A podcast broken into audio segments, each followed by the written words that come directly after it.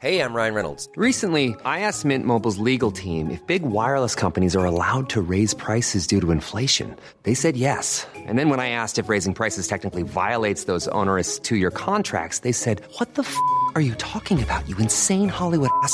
F- So to recap, we're cutting the price of Mint Unlimited from $30 a month to just $15 a month. Give it a try at mintmobile.com slash switch. $45 upfront for three months plus taxes and fees. Promo rate for new customers for limited time. Unlimited more than 40 gigabytes per month. Slows. Full terms at mintmobile.com. Millions of people have lost weight with personalized plans from Noom, like Evan, who can't stand salads and still lost 50 pounds. Salads, generally, for most people, are the easy button, right? For me, that wasn't an option. I never really was a salad guy. That's just not who I am. But Noom worked for me.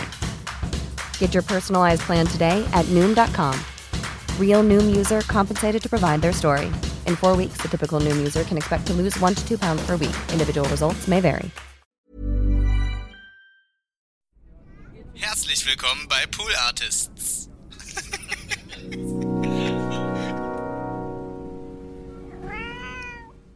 Also ein paar so grundsätzliche Sachen habe ich aufgegeben von Ideen, wer ich sein möchte. Man denkt ja so, ja, ich möchte dann irgendwann so eine Person sein, die im Morgenmantel mit einem Glas Rotwein durch die Wohnung läuft und was malt oder so. Das bin ich nicht. Also so, ich habe halt einfach ein schlabbriges T-Shirt an und eine dreckige Jogginghose. Okay, aber das Glas Wein habe ich trotzdem in der Hand.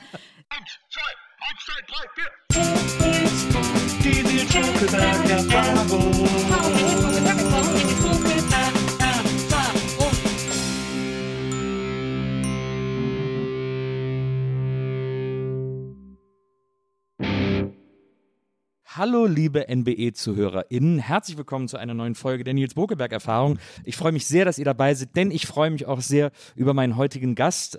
Wir folgen uns tatsächlich schon relativ lange auf Instagram, ist mir irgendwann mal aufgefallen. Das stimmt. Und Jetzt habe ich schon zwischengequatscht. Das macht man doch nicht. das, ma das macht nichts. Du kannst, du kannst quatschen, wann du willst. Okay. Aber ich freue mich wahnsinnig, dass sie hier ist. Sie ist eine ganz tolle Schauspielerin, hat bis jetzt schon eine tolle Karriere hinter sich und da sind sicherlich noch viele Sachen äh, in petto. Sie ist äh, eine wahnsinnig interessante Frau, die viel zu erzählen hat und über viele Dinge werden wir heute äh, sicherlich sprechen. Ich bin mal gespannt, was ich alles noch erfahre. Und sie hat Donuts mitgebracht, was immer äh, ein sehr schönes äh, äh, Geschenk ist, wenn man als Gast kommt. Ich freue mich, dass sie hier ist. Herzlich willkommen, Christina Dorego. Vielen Dank, das ist ein sehr schmeichelhaftes Intro, aber es liegt wahrscheinlich an den Donuts. Das, Ja, natürlich. Das war der liegt- Plan. Das habe ich, das hab ich schon hab ich geahnt, dass du die mitbringst. Ja, Und wirklich? Ich, und dann habe ich mich so vorbereitet. ist das so typisch, ne? Das ist auch so. Nee, nee, das ist nicht so. Nee, überhaupt nicht. Ich freue mich tatsächlich sehr. Ich mag die auch sehr. Ist ja äh, Brami ist ja so eine äh, Berliner äh, Donut. Die haben jetzt, glaube ich, auch in Hamburg ihre erste Filiale eröffnet. Also langsam äh, kommen sie über die Stadtgrenzen hinaus. Ja, es ist gefährlich, weil die sind in meiner Nachbarschaft und auf meiner täglichen mindestens einer Gassi-Runde komme ich an denen vorbei und es ist halt jeden Tag dieser Kampf so, nein, heute nicht. Hast du einen Lieblingsdonut oder ist es, es gibt ja auch immer diese Monatsspecials. Nee, ich äh, habe tatsächlich einen Lieblingsdonut, der ist auch da drin, das ist dieser ähm, Peanut Butter Fudge. Also es- ja, der ist sehr gut. Das stimmt. Aber weil wenn ich Süßigkeiten esse, dann muss das auch richtig gehaltvoll sein. Also dann alles, was sozusagen Richtung Karamell, Schokolade und Nuss ist. Also Und, gerne so, und dann auch so, so. Salt, Salted Caramel und sowas. Auch gerne, immer. Ja. Ja. ja, sehr gut. Das, die sind ja auch vegan, deswegen ernähren wir uns im Grunde genommen gesund, Das wenn wir ist die super essen. gesund, na klar. Mhm. Christina, ich freue mich total, dass du hier bist. Ich habe jetzt äh, in, der, in der Vorbereitung äh, zu, dieser, äh, zu dieser Aufnahme verschiedene Interviews äh, mit dir gehört, gelesen und so weiter und so fort. Ich finde das interessant, weil du ja, das liegt natürlich daran, dass du es auch so lange gemacht hast, aber in extrem vielen Interviews immer hauptsächlich über Pastewka äh, sprichst. Da hast du ja Kim gespielt, die Tochter von Pastewkas Bruder. Und äh, das war so ein bisschen so dein, äh, deine Eintrittskarte sozusagen in die, in die Schauspielerei in Deutschland. Aber du hast ja davor schon mal einen Auftritt gehabt, das hast du auch äh, in, einem, in einem Podcast mit äh, Anna und Jasna äh, schon erzählt, unter drei heißt er, unter Dry, weil du in jungen Jahren mal bei der, und das ist nämlich unsere große Gemeinsamkeit, äh, das muss man an dieser Stelle sagen, weil du in jungen Jahren in der Mini-Playback-Show warst. Das ist richtig. Warst du auch bei der Mini-Playback? Ich war bei dem, aber als Juror.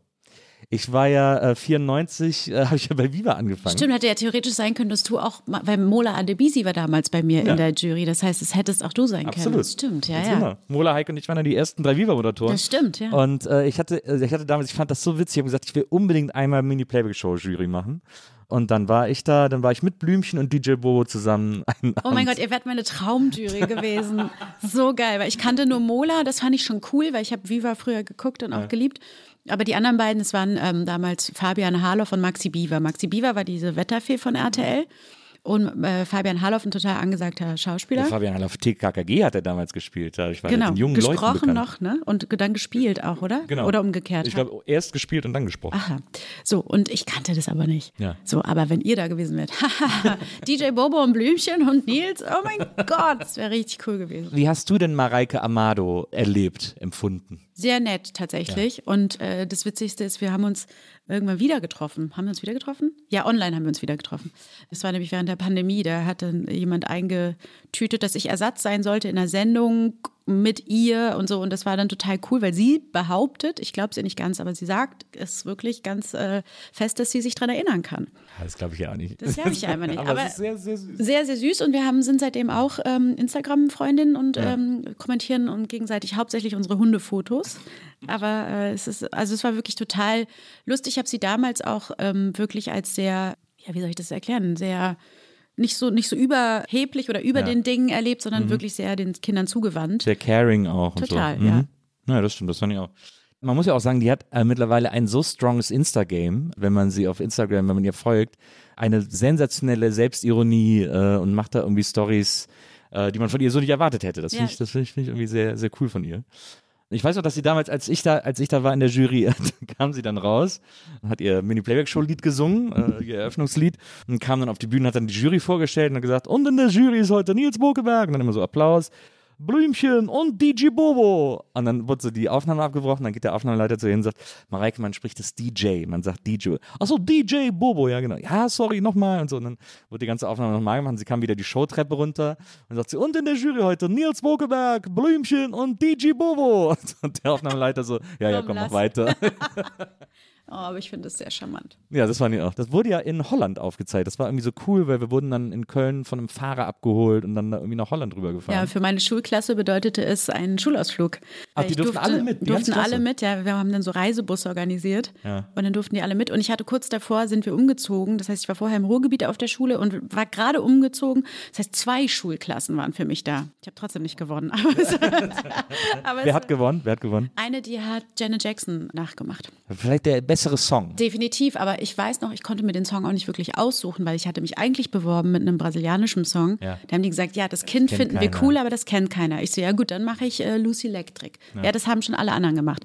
Und dann war es so, ja, okay, was dann? Und dann haben die mir was vorgeschlagen und ehrlich gesagt war ich einfach nur so super hyped, überhaupt dabei zu sein, dass ich irgendwann dachte, scheißegal, was ich singe, Hauptsache ich bin dabei. Und es ist auch voll die schöne Kindheitserinnerung, ne? Also ich habe da eine super Zeit gehabt und ähm, finde es irgendwie echt schön, dass ich das erlebt habe als Kind. Das war ja damals was ganz Besonderes und heute, also da war es mir sehr, sehr lange sehr peinlich und heute stehe ich drüber und finde es cool. Aber es, es ist auch so, das kann ich auch total gut nachempfinden, äh, und, oder es war bei mir ähnlich, dass du auch mal gesagt hast, so, du hast dann auch als Kind irgendwie Briefe an Sender geschrieben und gesagt, ich will mitspielen und so. Also, dass du wolltest da, dich hat das so total angezogen, Fernsehen und so. Das fandst du einfach Ja. voll, voll interessant. Voll krass. Und weil ich auch nicht erklären kann, woher das kam oder wenn Leute sagen, ja, sie wussten ganz lange nicht, was sie werden wollten. Die, diese Frage hat sich mir nie gestellt. Ich wusste immer, ich will irgendwas mit Fernsehen machen. Und tatsächlich auch Fernsehen, weil ich vom Fernseher groß geworden bin. Ich bin nicht im Kino, nicht, also ja, schon zum Teil am Theater, aber das war halt sehr, sehr früh, weil mein Vater, als wir in Brasilien lebten, am Theater war. Aber ansonsten war ich halt einfach konstant vor der Glotze. Und es ist bis heute mein, mein favorite place to be. Also, es ist einfach, ich liebe es, es entspannt mich. So es ist irgendwie, ja, ich mache es auch nach wie vor total gerne. Es ist auch, wenn man mal so zu Gast ist, und das ist ja eben die Playback-Show, aber jetzt auch, ich meine, du wirst es jetzt auch heute kennen, wenn du mal in irgendwelche Quiz-Shows eingeladen bist oder so. Ich finde es immer noch total geil, im Fernsehen zu sein als Gast. Und wenn man irgendwie von hinten diese Sperrholzwände sieht und dann auf diese beleuchteten äh, Bühnen raustritt mit diesen glänzenden Böden und diesen, diesen Pulten, die von vorne immer toll aussehen und von hinten denkt man, die brechen halb zusammen oder irgendwie sowas. Das finde ich immer total geil. Ja, voll. Also mir geht's, ich finde es gar nicht so geil, im Fernsehen zu sein und gesehen zu werden. Das finde ich auch cool. So. Das Ja, ja. ist irgendwie nice, aber ich finde es wirklich das Machen geil. also ich würde diesen Job auch machen, wenn ich nur drehen würde und dann würde das niemand sehen, weil ich das einfach so cool finde, zu drehen und mit einem Team das zu machen und so. Und auch, ich glaube auch dadurch, dass ich so ein Mensch bin, der wahnsinnig schnell gelangweilt ist, ist für mich so ein Drehen, so, so langweilig so ein Drehalltag sein kann, weil man sehr oft Dinge wiederholt, aber du wiederholst halt eine Szene und dann kommt eine neue. Und für mich ist sozusagen dieses Gefühl von, und dann kommt was Neues, genau dieser Drive, den ich brauche, weil ich sonst einfach so schnell wirklich umswitche in völlige, völliges Desinteresse. in totale Apathie. Das ist nämlich, glaube ich, etwas, was gar nicht so viele so kennen oder so haben, dass man in, als Kind, als Jugendlicher schon so, eine Interesse, so ein Interesse an einem Medium entwickelt. Das ist ja irgendwie eigentlich eigentlich eher ungewöhnlich, weil die sagen dann, also Kinder sind ja oft sagen, ich will das und das werden, irgendwie so haben so eine Idee, so eine romantische Idee von irgendeinem so Beruf. Aber ich fand auch einfach, ich habe auch so gerne ferngesehen, dass ich die, also dass für mich die Vorstellung, da auch drin zu sein, einfach das Allergeilste war und das Aufregendste, was ich unbedingt erreichen wollte. So. Ja, und weißt du, was wir noch gemeinsam haben? Ich habe irgendwo einen Podcast von dir gehört, wo du auch meintest, dass du relativ früh auch im Podcast-Game warst. Ja. Und ich auch als Zuhörerin. Also ich habe noch bevor das ein Ding war, schon Podcasts gehört. So irgendwie beim Sport und so. Ja. Und dann kamen halt nach und nach die ersten deutschen Podcasts. Und das ist auch so, das ist das zweite Mal nach diesem, nach dieser Erfahrung als Kind, dass mich ein Medium fasziniert, dass ich gemerkt habe, oh, das finde ich halt auch ein richtig geiles Medium. Ja. Und das ist auch etwas, was mir mega viel Spaß macht. Ich bin super gerne Gast und mache super gerne selber Podcasts und so. Ich finde das auch ganz toll. Ja. Also das ist auch schön, dass jetzt sozusagen im Alter noch, äh, noch so eine neue eine neue äh, Sparte dazugekommen ist. Wir sind ja bald kurz vor der Rente, muss ja, man sagen. Ja, es und, geht und jetzt ganz das, schnell. Da ist das schön, dass wir so einen zweiten Frühling nochmal erleben. Absolut. Es tut mir so gut. Ich fühle mich so jung. Podcasts sind ja deswegen aufregend, weil das so ein Medium ist, das sich schwer von so, das lässt sich so schwer vereinnahmen, das macht es irgendwie, glaube ich, so gut. Also von so, von Leuten, die einem dann plötzlich sagen, nee, das darf nur so und so lang sein, du musst das und das sagen und so, das schaffen sie irgendwie nicht. Und deswegen ist das so, fühlt sich das so wahnsinnig frei an. Ja, und ich finde, also beim, beim selber machen toll, äh, den Schutz des äh, Mikrofons zu haben und einfach sozusagen nicht gesehen zu werden, mhm. das finde ich ganz toll. Mhm. Und beim Hören liebe ich es wirklich, dass ich nebenbei noch so alltägliche Dinge machen kann, aber total viel mitbekomme. Beim Fernsehen ist es sozusagen, bricht ja dann noch mal mehr weg. So, ja, ne? Und ja. das finde ich so toll, dass so viel noch hängen bleibt. Ja. Du hast die, äh, deine, deine ersten Lebensjahre in Brasilien verbracht und äh, dein Vater äh, äh ist Schauspieler, Theaterregisseur und hat damals eben auch als Regisseur in, in Brasilien gearbeitet. Und du hast einmal gesagt, dass bei euch zu Hause war wirklich so ein Kommen und Gehen von Schauspielern, Musikern und so, die da irgendwie alle, die alle bei euch zu Hause immer äh, vorbeigekommen sind und so. Genau, also man, man, muss das wirklich ganz klar separieren. Das war so die, die Zeit in Brasilien, da hat ja. er hauptsächlich das gemacht. Und meine Mutter war ja beim Deutschen Entwicklungsdienst. Das heißt, das waren eh alles sehr äh, sozial kompatible, hippie-esk angehauchte Menschen. Ja. Und dann eben noch diese Theaterleute. Also bei uns war wirklich immer ein großes Treiben. Das war total schön für mich als Kind und ich liebe das auch bis heute selber. Also ich merke tatsächlich, es verändert sich, aber ich liebe es immer noch, wenn alle zusammen sind, immer ja. irgendwer vorbeikommt, wenn äh, Tag der offenen Tür ist und so ähm, von morgens bis abends irgendwelche Leute kommen und was mitbringen und dann isst man wieder was und so. Ja. Das ist total hängen geblieben und ich glaube eben dieses so Bilder aus meiner Kindheit sind eben, wie die ganzen Erwachsenen auf der Terrasse sitzen und grillen und trinken und Gitarre spielen und quatschen über dies und jenes und lachen und so. Ich glaube, das ist halt dieses prägende Gefühl von, oder waren so viele KünstlerInnen bei uns, weil ja, es tatsächlich einfach so ein, ein bunter Haufen war an Leuten, die bei uns mhm. ein- und ausgingen. Das ist, finde ich, immer so was Besonderes, diese kreativen Milieus sozusagen, wenn dann so, wenn es dann auch wirklich so ein Gemeinschaftsgefühl gibt, man so zusammen rumhängt und zusammen Zeit verbringt und isst und keine Ahnung, äh, äh feiert, äh, die Feste feiert, wie sie feiern sozusagen. Das ist, glaube ich, super prägend, wenn man so aufwächst in so, einem, in so einer Umgebung. Ich bin aber, ich, es gibt aber dann diesen ganz harten Cut ja. zu dem Umzug nach Deutschland, nach wo das, na, noch schlimmer, ja, ja, erst, erst ins Ruhrgebiet und dann ja. Kreis Paderborn. Wir waren ja nicht mehr in in ja. Paderborn gelebt, sondern in Sittinghausen. Ja, also ich glaube, das, was für mich so total krass ist, dass ich beides erlebt habe, beide Extreme, weil als wir dann nach Deutschland kamen, war das eben absolut nicht mehr so. Also das Leben mhm. war absolut nicht mehr bunt, es war nicht mehr so fröhlich, es war nicht mehr so lustig und es war dann echt nicht so eine geile Zeit erstmal. Und es wurde dann auch erst wieder geil, als ich irgendwie alt genug war, meinen eigenen Scheiß zu machen, mhm. weil das, ich das irgendwie auch nicht gut verpackt habe, so als, als Kind, diesen, diese krasse Entwurzelung, die ich viel später erst verstanden habe, welche ja, ja, Ausmaße sie sozusagen für mein Leben hatte. Ja. Das ist so super weird, glaube ich, als Deutscher sich das vorzustellen, dass man aus, oder nicht mal als Deutscher hat nicht mal was mit Nation zu tun, aber dass man aus einem Leben kommt, das sehr aufregend ist, das auch sehr warm ist, also es ist ja auch eine klimatische Veränderung. Und, äh, und dann in so ein Leben kommt, das so viel Sichtbeton hat und, und sehr grau ist und sehr, äh, und auch so eine äh, westfälische Muffeligkeit irgendwie mitbringt und so das ist, ja mit Kulturschock schon gar nicht mehr zu, also viel zu sanft umschrieben. Also es ist ja klar, dass man da gar keinen Bock hat, wenn man, gerade als, als Kind, als Jugendlicher, wo ja, wo man irgendwie denkt, das sind jetzt die Freunde für den Rest meines Lebens oder so. Ich stelle mir das wahnsinnig schwer vor, das zu verpacken irgendwie. Ja, ich habe das auch nicht so super verpackt. Ja. Also das war jetzt auch nicht so, dass, ähm, also ich habe super schnell Deutsch gelernt, weil meine Mutter eben Deutsch sprach. Bis Mhm. dahin habe ich nur Portugiesisch gesprochen. Weil du Deutsch so hässlich fandst. Ja, ich fand das Ja. klang hässlich. Ich fand das klang immer so skroff, skroff, skroff, skroff, skroff. Und dann war das auch tatsächlich so, natürlich haben meine Eltern mir das so ganz toll verkauft. Ne? Also wir ziehen jetzt um und wir ziehen nach Deutschland und das ist schön, oder? Und ich fand halt alles scheiße, aber ich konnte das noch gar nicht in Worte fassen. Das heißt, also so, da war schon so früh so eine Enttäuschung und sowas, sowas ich aber noch gar nicht greifen konnte. Und ich glaube, da musste ich wirklich erst als junge Erwachsene dann ganz viel Therapie machen, um das zu verstehen dass das natürlich mich komplett aus meinem, aus allem gerissen hat. Und ich natürlich ja auch so, wie ich geprägt war. Also ich war halt so ein kleines, sehr fröhliches brasilianisches Mädchen, das halt auch so aufgewachsen ist, dass man die Lehrerin umarmt. Also bei uns ist ja wirklich, jeder wird umarmt und Tante genannt und irgendwie so. Also diese Körperlichkeit zum Beispiel, die musste ich mir richtig krass Ja, abtrainieren. das ist, da bist du in Westfalen schlecht Ja, aufgehoben. war ich gar nicht gut aufgehoben. Es war immer so, was will die denn? Warum fässt die einen immer an? So.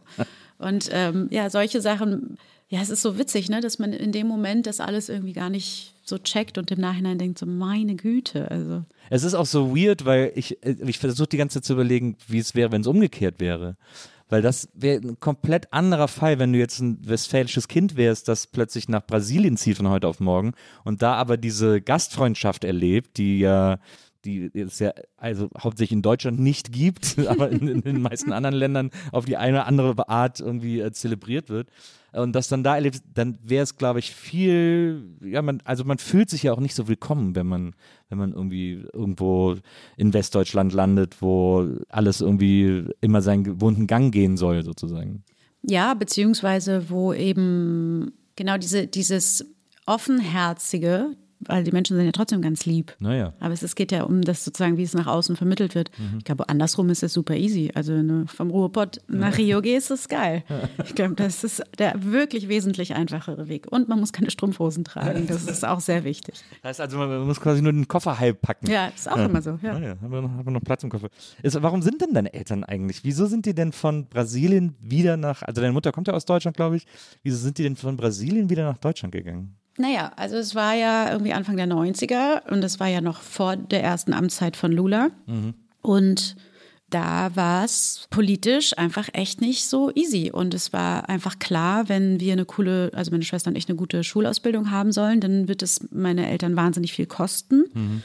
Mein Vater hat als Künstler natürlich jetzt nicht so wahnsinnig viel dazu beigetragen. Meine Mutter hatte natürlich diesen Vertrag mit dem Deutschen Entwicklungsdienst, der lief aber irgendwann aus. Das heißt, sie hätte dann irgendwie auch in eine brasilianische Firma gehen müssen oder wie auch immer. Es war halt einfach alles so, dass man sagte, okay, wir haben jetzt halt zwei Kinder in die Welt gesetzt und die sollen so sicher wie möglich mit einer guten Schulbildung vorankommen dürfen. Und das war für meine Mutter, glaube ich, so der Moment, wo sie entschieden hat, okay, dann muss ich zurückgehen nach Deutschland mit den Kids. Und ich glaube, für meinen Vater, der, ich meine, der war Mitte, Ende 20, nee, Anfang 30, ich weiß gar nicht, wie, Gott, muss ich mir überlegen. Also er war auf jeden Fall noch sehr jung. Und ich meine, der war vorher vielleicht ein, zwei Mal mit meiner Mutter in Deutschland. Aber wo der herkam, war halt aus einem, aus einem, ja, aus einer Unsicherheit, aus, ich meine, in Brasilien will jeder oder wollte jeder damals in die erste Welt. Also das war ja damals ein sogenanntes dritte Weltland. Und bis heute ist es so, jetzt unter Bolsonaro, dass wieder einfach alle weg wollten. Ne? Also es gibt immer wieder diese Phasen, wo es politisch dort so ruckelig ist, dass die Leute halt abhauen wollen, die, die können. So. Das ist so tragisch, ne? Auch jetzt, jetzt, wenn die HörerInnen das jetzt hören, ist, geht es gerade erst eventlos, während wir es aufnehmen, ist aber jetzt gerade das erste Wochenende nach dieser Wahl in Italien und so, dass diese, dass die schönsten Länder immer politisch so wackelig sind und so wankelmütig und so. Das macht einen echt fertig. Ja, naja, vor allem, weil es jetzt ja irgendwie gerade so geballt kommt. Naja. Aber dieser Gedanke, diese Idee davon, dass, dass politische Lösungen so einfach wären, dann so Leute das nur abfischen müssen, das macht einen echt, macht einen echt fertig. Ich müsste mich da, glaube ich, noch viel mehr mit auseinandersetzen, aber es ist ähm, leider verfalle ich dann auch sehr, sehr schnell in wirklich ganz schlimme depressive Zustände. Das ist, ich kann es nicht. Privilegien zu haben, ist ja erstmal nicht, ist ja nicht das Problem, solange sich dessen bewusst ist. Und du hast ja das Privileg, einfach, du hast ja auch ein Leben in Deutschland sozusagen, äh, und einen Lebensmittelpunkt auch in Deutschland. Äh, und dann kann man natürlich muss man jetzt nicht immer so 100% darüber informiert sein. Aber du bist ja sehr oft und viel in Brasilien, auch bei deiner Familie noch. Ja, also ich versuche es wirklich mindestens einmal im Jahr für so viel Zeit wie möglich. Ja. Ich brauche das tatsächlich auch, um mein Portugiesisch aufrecht zu erhalten. Das ist natürlich durch Social Media und so echt einfacher geworden als früher. Ja. Ich komme ja noch aus einer Zeit, wo man eben nicht Internet zu Hause hatte oder auf dem Handy oder so. Und das war für mich früher auch ganz schlimm, dieses Vermissen der Familie, weil man sie nicht, man konnte halt einmal im Monat durfte ich anrufen, so für zehn Minuten. Das war irrsinnig teuer. Ne? Ja. Und das ist total hilfreich, was jetzt so an, an Möglichkeiten da ist. Aber genau, ich brauche das dafür und natürlich auch, um mit meiner Familie irgendwie connected zu bleiben. Was aber eben auch in meiner Familie passiert ist, dass so meine ganzen Cousins und Cousinen, und ich habe sehr viele, aber die wandern auch aus. Also jetzt gerade sind wieder welche nach Australien gezogen, die ziehen so aus unseren Regionen, in denen wir aufgewachsen sind, halt weg nach São Paulo und so weiter. Das, weil eben das Leben einfach dort so hart ist und so anstrengend ist und die müssen so krass viel arbeiten, um irgendwie so einen halbwegs schönen Lebensstandard zu haben. Und es ist inzwischen immer schwieriger, dann alle zu sehen und so, weil einfach alle immer verteilter verteilt sind. Hm. Ist natürlich auch, gerade eine junge Generation hat überhaupt keinen, verständlicherweise sagt die auch, wieso muss ich jetzt die Entbehrungen der Alten noch aushalten, wenn ich auch einfach woanders hingehen kann. So. Ja. Also diese Idee davon, dass man einen Ort immer aufrechterhält, nur weil man schon immer da war, ist ja auch eigentlich völlig bescheuert. Ja, was aber total schwierig ist, weil die meisten ähm, ja in diesen familiären Strukturen so groß werden, dass sie sich um die Älteren kümmern. Das ist auch bei uns in der Familie so. Also es ist so ganz klar, irgendwer muss sich um die anderen kümmern. Und so wurde das schon immer gemacht. Deswegen gibt es dann immer einen, der dann halt nicht gehen kann. So. Meistens der Jüngste. Ähm, oder der Älteste muss dann zurückkommen oder die Älteste. Also es ist halt so ein bisschen schwierig, weil das auch bei uns in der Familie gerade Thema ist. So, ne? Wer übernimmt dann, wenn jetzt die nächste Generation verstirbt und so und alle gehen weg? Und die haben ja einen, so einen krassen Familienbund dort. Also natürlich Ja. nicht alle, aber Ja, ja. so, ich sage jetzt mal, die repräsentative große Masse. Und das ist eben in meiner Familie auch echt krass zu sehen, so wie alle einfach weg wollen. Also kann es sein, dass du eines Tages irgendwie am Set stehst und dann kommt der Anruf, Christine, du musst jetzt zurück. Du musst dann, ran. Oh mein Gott, ich wäre aufgeschmissen. Das ist tatsächlich auch so, dass ich auch je länger ich hier bin, je älter ich werde, auch merke, so, okay, ich glaube, Brasilien, um dort wirklich zu leben, ich glaube, das kann ich nicht mehr. Wirklich? Nee, ich glaube, also das, das, da müsste ganz viel anders sein. Also womit ich wirklich nicht gut leben kann, ist diese dauerhafte Anspannung der Kriminalität, die man hat. Also dass du sozusagen, wenn du dein Handy dabei hast, irgendwie immer gucken musst, ist es noch da oder telefoniere ich jetzt mit meinem neuen iPhone auf der Straße? Nee, das lasse ich lieber. So dieses permanente Ge Gefühl von einer Bedrohung, von einem möglichen Überfall, der halt, das ist halt sehr real, das ist halt sehr präsent. So, ich kenne niemanden dort, der noch nie überfallen wurde. Ja, krass. Ich, toi, toi, toi, noch nie. Aber es ist halt so, eigentlich rechnet man immer damit. Ich nehme immer sozusagen nicht mein neues Telefon mit. Ja, verstehe. Und ich damit zu leben, das ist irgendwie scheiße. Das fühlt sich nicht cool an, wenn man das, das gewöhnt ist, was wir hier haben. Naja. Ja, man hält halt für so ein Klischee, ne? Man, also wenn man noch, ich war ja noch nie da. Äh, also ich kenne Südamerika im Ganzen auch gar nicht. Das ist ja sehr unterschiedlich. Ein Freund von mir ist äh, Chilene, äh, da kriege ich dann so ein bisschen so aus Chile mit. Seine Frau ist Argentinierin, so. Aber ich habe das Gefühl, immer wenn ich an Südamerika denke, auch an Brasilien, dass ich eigentlich, ich kenne eigentlich nur Klischees. Ich kenne nur Favelas, die ich aus Filmen sehe oder aus irgendwelchen Beiträgen. Und dann auch so, dann habe ich irgendwie habe ich irgendwann mal ein, ein Interview mit einem Journalisten gelesen, der ist glaube ich Korrespondent sogar äh, für die ARD in, in äh, Rio. Und der hat dann so erzählt, ja, ich lebe in einer Favela. Und dann denkt man so, was, da kann man doch nicht leben, da ist doch da ist doch noch einmal am Tag fließend Wasser. Und so, so bescheuert, ne? aber es sind so, sind halt Wohnviertel im Grunde genommen. Ja, ja, voll. Und da kannst du auch dein dreistöckiges Haus haben. Das, also, ich ähm, kenne auch ein paar Leute, die dort leben oder sich entschieden haben, dort zu leben haben, die haben auch die geilste Aussicht. Also es ist so, naja, es gibt halt Regeln, aber so, wenn du dort lebst, lebst du relativ safe, weil die Leute untereinander kennen sich. Also es Ja, ist man- dann eher, man, wer, äh, wenn man ja nicht nicht vor die kennt. eigene Haustür sozusagen. Genau. Ah, ja.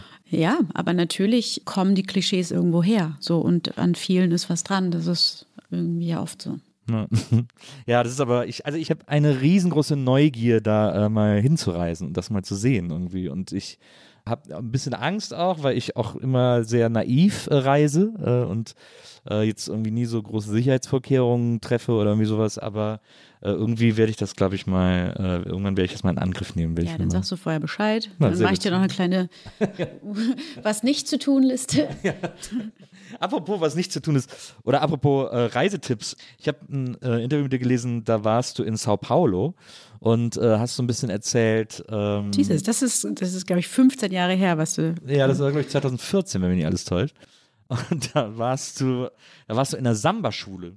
Da warst du in du hast nämlich dann gesagt, Perola Negra ist jetzt deine Samba-Schule. äh, weil, weil, Weil da das die einzige ist, die ich kenne.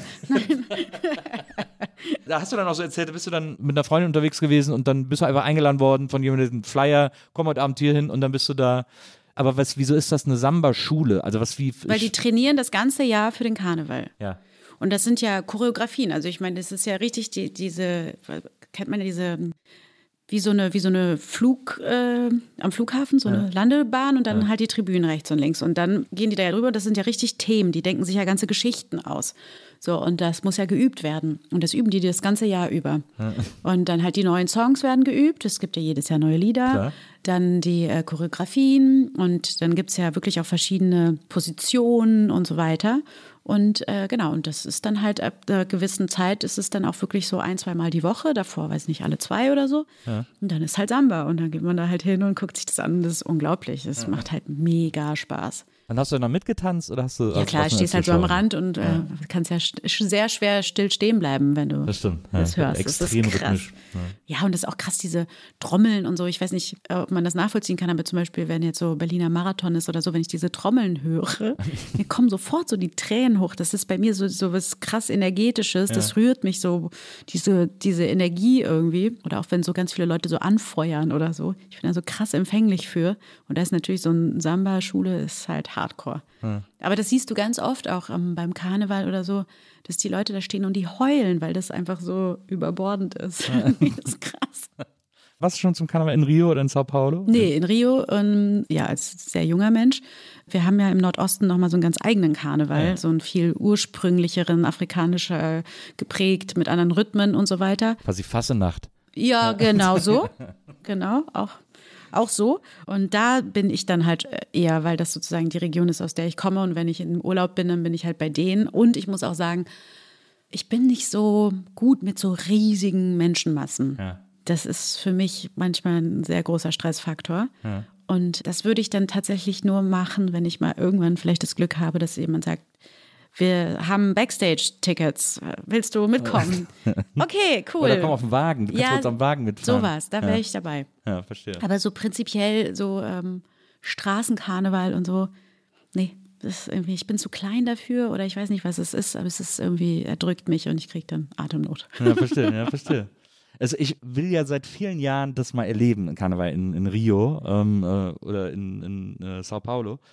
Aber der ist natürlich, weil das ja sich quasi am christlichen Kalender orientiert, äh, zur gleichen Zeit wie in Köln. Und ich Da kann muss den man Kölner seine Karneval Prioritäten nicht, setzen, ja, klar. ich kann den nicht alleine lassen. Das sozusagen. verstehe ich sehr, sehr gut. Du hast ja auch eine Zeit lang in Köln gewohnt. Ne? Ja, ja, und eine sehr große Liebe zu Köln immer noch. Ja, das ist eine, ich habe gerade ein Buch über Köln geschrieben. Äh, Ich glaube, wenn dieser Podcast erscheint, ist das gerade raus, ein paar Wochen. Wie heißt Aber, es denn? Dann kannst du ja Äh, kurz Das heißt Werbung Nice to Meet You Köln. Geil. Ja. Ja, cool, ich werde es lesen. Alles, alles, was ich an Köln liebe, aufgeschrieben. Ach, wie schön. Und auch ein großes Kapitel über den Karneval, äh, weil das, das ist ja auch so ein Fest, wo die Deutschen sehr äh, skeptisch drauf blicken äh, und sehr mit einem sehr getrübten Blick, möchte ich sagen, äh, weil es sich anfühlt, als wäre es eine Art Oktoberfest. Aber es ist ja ein äh, sehr herzliches Fest für, vor allem für Jung und Alt. Das finde ich irgendwie so das Besondere daran. Das ist, so scheint das ja in Brasilien auch zu sein, dass da alle auf der, die ganzen Familien auf der Straße sind. Ja, so. ja, ja, voll. Ja. Deswegen, ich habe auch eine, eine große Schwäche für den Kölner Karneval. Mein bestes Kostüm ist der rosane Power Ranger. Aber du, Ein Ganzkörper. ja, ja, ja, klar. Ja klar, mit, mit so einer Maske sieht man mein Gesicht auch nicht. Bin ich Hatten- Aber hast du das schon öfter angezogen?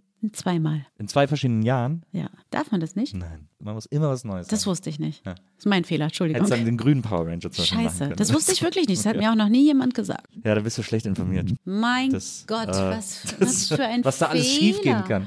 Scheiße. Sind denn dann äh, FreundInnen von dir als die anderen Power Ranger gegangen? Oder Nee, leider nicht. Die einzige Power Rangerin. Leider nicht. Wir haben uns sehr schlecht abgesprochen. Offensichtlich war ich auch sehr schle äh, schlecht informiert. Also das, das muss ich ändern. Ich, ich rufe dich doch mal an, wenn es soweit ist. Ich wollte immer mal, äh, ich hatte mit Freunden immer mal die Idee, dass äh, wir als Wohnzimmer gehen und jeder geht als ein, äh, einer als Sessel, einer als Lampe, einer als Fernseher.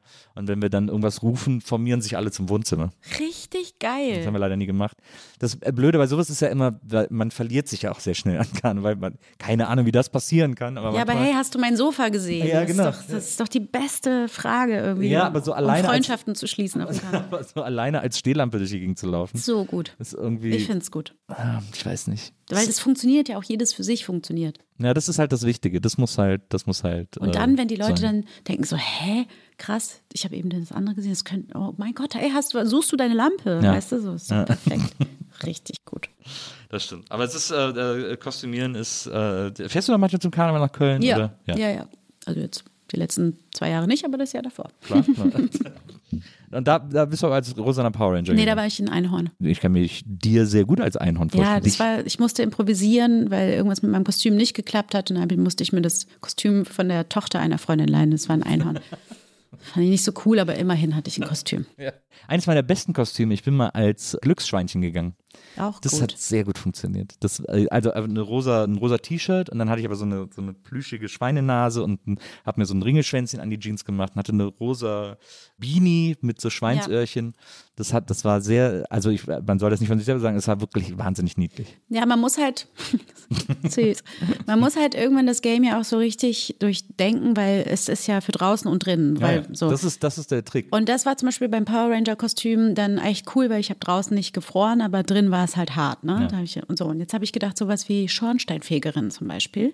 Dann kann ich halt drin immer noch eine Jacke ausziehen und weißt du so. Also man muss das wirklich durchdenken, damit es richtig Spaß macht. Schornsteinfeger ist gut. Aber dann wollen die alle anfassen. Man soll Schornsteinfeger immer Aber das anfassen. ist doch, das ist doch der Witz. So, dann kommt man in Kontakt. mein Problem ist halt, dass ganz oft der Karneval mit der Berlinale kollidiert. Oh ja, und das stimmt. dann irgendwie schwierig ist, dann muss ich meine Für Entscheidungen dein, treffen. Na, für deinen Beruf ist das natürlich, ist das natürlich schwierig.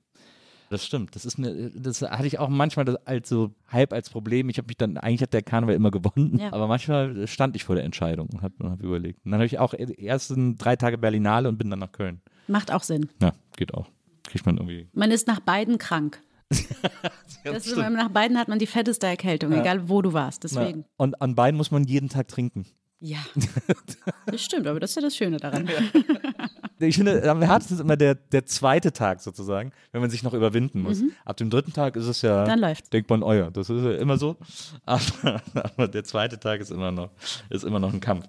Jetzt warst du in Paderborn oder in der Nähe von Paderborn äh, sogar nur und hast irgendwie so, wie gesagt, die Schule war auch nicht, hat nicht so richtig Bock gemacht, war irgendwie alles nicht so richtig cool. Wolltest ins Fernsehen und wie genau ist, bist du denn dann bei, bei Pastewka gelandet? Das ist, das ist tatsächlich eine Story, weil ich, also wenn man Interviews führt, versucht man natürlich immer besonders investigativ zu sein, besonders interessante Fragen zu stellen und so. Und ich bin, glaube ich, in meinem Leben 225.000 Mal gefragt worden, wie ich bei Viva gelandet bin. Und habe das so oft erzählt, dass ich mir so eine Art, das zu erzählen, eingeschliffen hat und so. Ich habe aber in all den Interviews nirgendwo äh, gelesen, wie du bei Pastewka gelandet bist. Wahrscheinlich, weil es ganz langweilig ist, nämlich einfach über ein Casting und fertig aus. Also ich hatte ja mh, tatsächlich nach dieser Mini-Playback-Show-Geschichte ja schon relativ äh, zeitnah danach mich ja darum gekümmert, eine Kinderagentur zu finden, indem ich eben auf Diddlepapier an die ganzen Fernsehsender geschrieben habe und mir dann irgendein Praktikant erklärt hat, wie es geht. Und zwar, dass ich eine Kinderagentur brauche und so. Dann hatte ich nämlich eine und dann kam jahrelang nichts, weil ich aber auch zu jung war und wegen Kinderarbeit und so weiter. Und ich wohnte ja nicht in Köln, sondern anderthalb Stunden von Köln entfernt. JPD. Und das heißt, diese Anfahrtszeit war auch schon Arbeitszeit und das so. Ja, das heißt, ich musste irgendwie 16 werden, damit ich wirklich loslegen konnte. Und dann hatte ich auch so die ersten Castings, habe die furchtbar verkackt, weil ich eine wahnsinnige Prüfungsangst habe und bis heute auch wirklich in Castings in der Regel nicht wirklich gut bin. Das ist auch, also ich hatte zuletzt ein Casting und ich hatte seit 2000 Jahren kein Casting mehr. Ich hatte zuletzt ein Casting für die Moderation eines Podcasts und habe es auch nicht bekommen. Und dieser ganze Castingprozess hat mich fertig gemacht. Ich weiß nicht, ob ich das jemals in meinem Leben wieder machen werde, weil Also mit dieser Ablehnung umzugehen, etwas nicht zu kriegen, was ja viel wahrscheinlicher ist, als etwas zu kriegen. Also da muss man ja wirklich, das muss man wirklich aushalten können. Das ist hammerhart. Es, wird auch nie wirklich gut, es wird nur einfacher natürlich. Aber es gibt ja auch so Phasen, wenn du dann so drei Absagen hintereinander hast, das, dann ist so die dritte, die sitzt dann manchmal nochmal doller. Oder wenn man etwas wirklich wahnsinnig gerne haben will. Also so, ich zitter jetzt auch seit ein paar Tagen, weil ich ein Casting hatte für etwas, was ich wahnsinnig gerne haben möchte. Und äh, das ist immer nicht gut. Also so wa- etwas wahnsinnig gerne haben wollen, ist immer schon mal scheiße. Dann äh, zu Pastewka kam es dann tatsächlich über so eine ziemlich äh, klassische Anfrage an die Agentur. Ich bin da zum Casting hin, ich weiß noch, mit einem Wochenendticket, NRW-Wochenendticket. Stimmt, gab's damals. 25 Euro oder so, dann durfte man zu fünft fahren. Ich habe noch zwei Freundinnen mit nach Köln genommen und wir sind dann auch nach in die Stadt shoppen gegangen. Natürlich. Wo seid ihr hingegangen? Na, zu? H&M und haben uns irgendwie für 5 Euro T-Shirts gekauft von unserem Taschengeld. Und wahrscheinlich sehr, sehr hässliche Miss 60 Hosen oder so, keine Ahnung. Wobei, nee, da hatte ich gerade so eine Dickies-Phase. Da trug ich gerade so Baggy Pants. Ah, cool. Yes. Und Gut so, zum Made-In gehen und da so geile Skaterklamotten. Genau, und dann auch noch ähm, so die C-Schuhe mit den breiten Schnürsenkeln. Oh ja. You know, aber Kreolen. Immer Kreolen. ja, ja, das war richtig cool. Und ähm, dann hat es tatsächlich geklappt. Bastian hat ein paar Mal, aber ein paar Mal zu oft erzählt, dass ich nicht die erste Wahl war. Ich weiß immer nicht, ob er das sagt, um mich zu ärgern oder ob das stimmt. Das musst du ihn dann mal fragen. Genau, und dann habe ich das bekommen. Wir haben ja erstmal einen Piloten gedreht und ich kannte das aber schon, weil inzwischen hatte ich so ein bisschen Erfahrung, ja, die Piloten, aus denen wird eh nie was. Das war so. Und dann wurde das aber was und dann wurde es ja nochmal was und nochmal was und dann hä, ging es weiter und dann Pause, okay, man dachte, es ist vorbei, aber alle so, nein, es ist nicht vorbei. Dann kam Amazon, also es war so, ja, ein sehr dankbares Format als Eintrittskarte in diese Welt. Du hast ja dann während der ersten Staffel noch das äh, Abi gemacht. Ja. Ja. Oder während des Piloten. Oder während nee, während, der Piloten. ersten, während der ersten Staffel, stimmt. Ja. Und hast du ein bisschen mal extra an eine andere Schule für gegangen? Ich musste die Schule wechseln, genau, in der 11., weil ich war vorher auf so einer krassen privaten Nonnenschule. Und die äh, Direktorin, Schwester Anneliese, hat dann nämlich immer gesagt, äh, nee, im Abitur, das, also das mit dem Drehen und so, das, ist, das machen wir dann Wirklich? nicht mehr. Mhm. Das ist ja Und dann crazy. musste ich die Schule wechseln. Was auch kacke war, weil ich kam, hatte da schon so ein bisschen was gedreht. Und dann kam ich halt an die neue Schule, an so ein städtisches Gymnasium. Das war auch nicht cool. Also so, ich verstehe das auch, ne? Da kommt dann so eine irgendwie aus der anderen Stadt und die hat schon ein Auto und die äh, wechselt die Schule, weil sie dreht. Also so. Ja, aber das waren dann irgendwie nochmal zwei harte Jahre, aber ich habe das Abi dann halt durchgezogen, weil das war der Deal mit meiner Mutter. Verstehe. Aber dann war es ja Gott, sozusagen Gott sei Dank eine Oberstufe, wo ja eh sozusagen diese Idee von Klassenverbund freier ist. Dann ist es vielleicht nicht ganz so heavy Ja, da reinzukommen. trotzdem, also Ja, ja, irgendwie klar. ausgeschlossen zu werden, ist bis heute Die, scheiße. die Also, feine Frau vom Film. ja, ja, genau. Die ist doch arrogant, ja Will klar. uns hier in Paderborn irgendwie was erzählen. Das war ja dann Geseke. Ah, ja, Geseke, ja, natürlich. natürlich Geseke. Natürlich. Dann gibt es eine berühmte Abfahrt. Das ist, wenn Menschen Geseke kennen, immer nur wegen dem McDonalds an der Ausfahrt Geseke. Ja, Klar, also äh, McDonalds Geseke sehen und sterben, sagt man ja natürlich. nicht ja, zu. Unrecht. Das sagt man ja. war dann eigentlich, also wenn du das Abi dann hattest und dann irgendwie hat Pastewka lief ja irgendwie ganz gut, ist ja dann auch irgendwie ziemlich direkt weitergegangen am Anfang.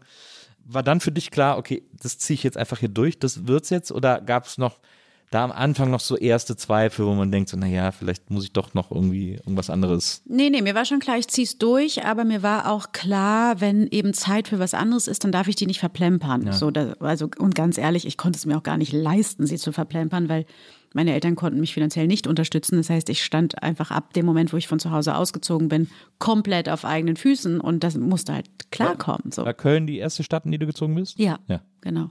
Das heißt, klar, ich habe schon ein bisschen gedreht, aber das reicht ja bei weitem noch nicht aus.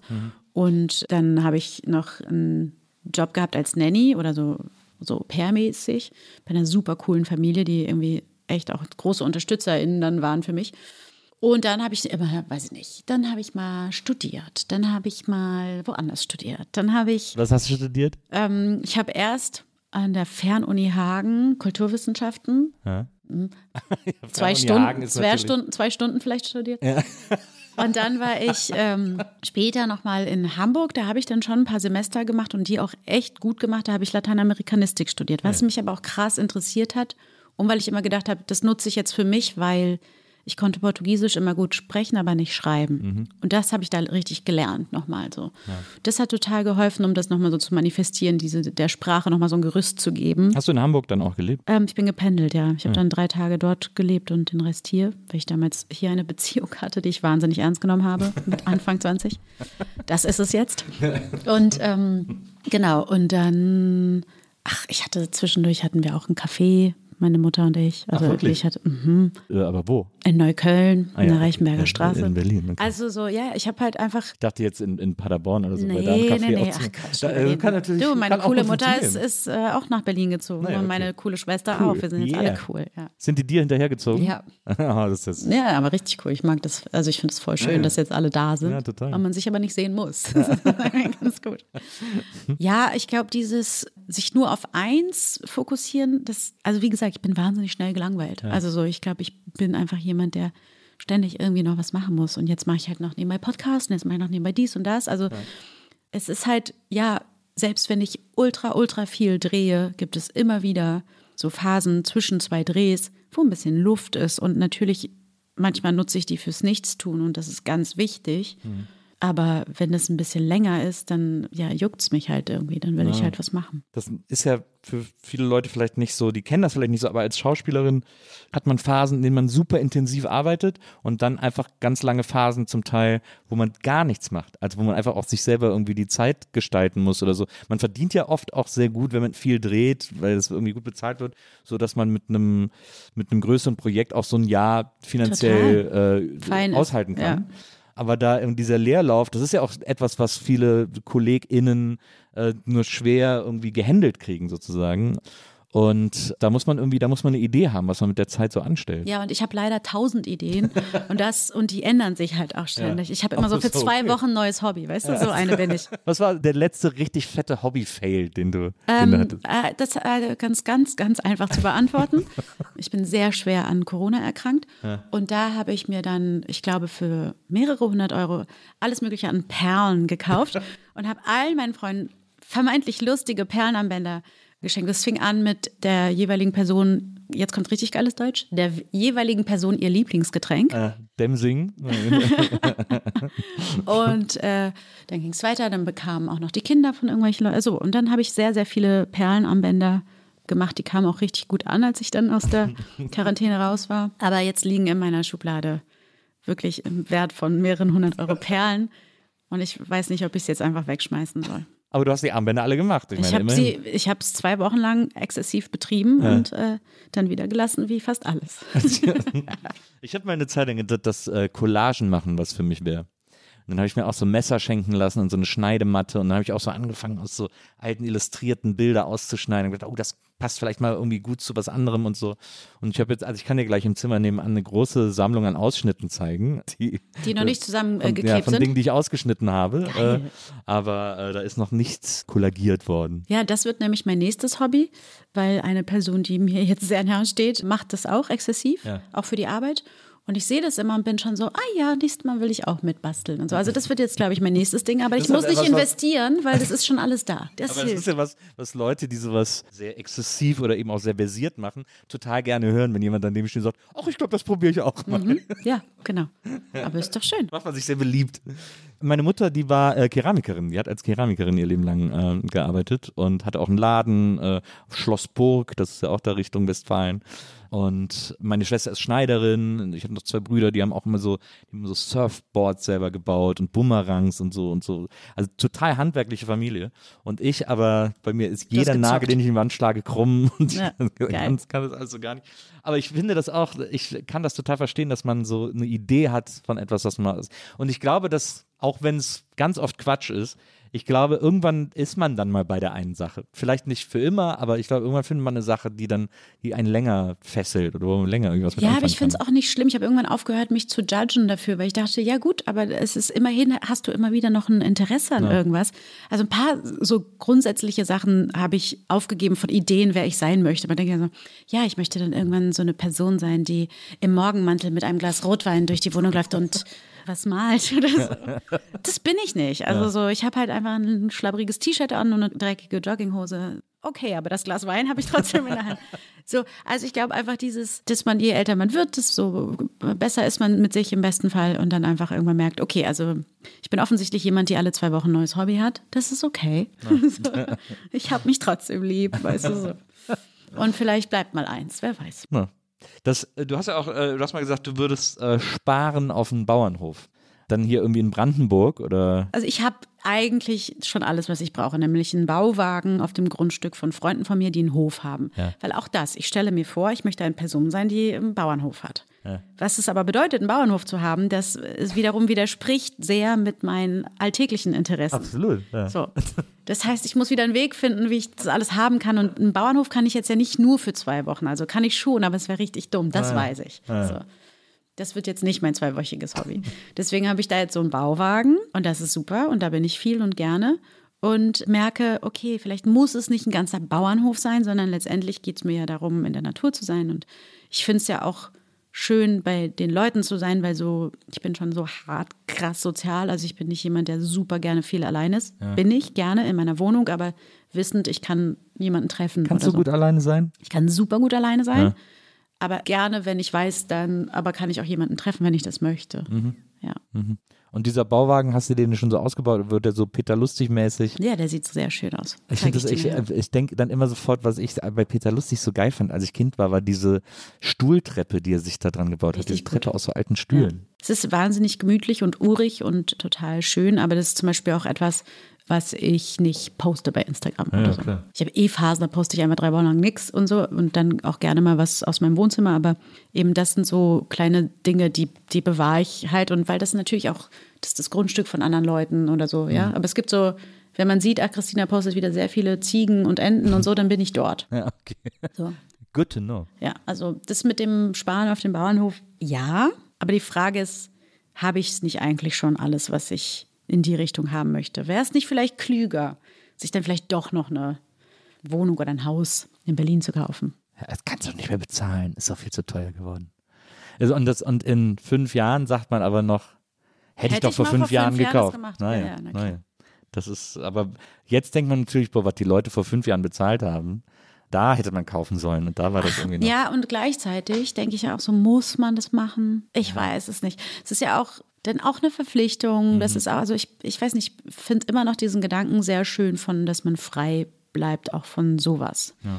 Und auch von so großen Investitionen, großen Verpflichtungen. ich spiele manchmal Lotto, nur um mir so fünf Minuten, nachdem ich den Schein abgegeben habe, vorzustellen, was ich machen würde, Ja. wenn ich gewinne. Das ist mir so die drei Euro wert oder die das kostet.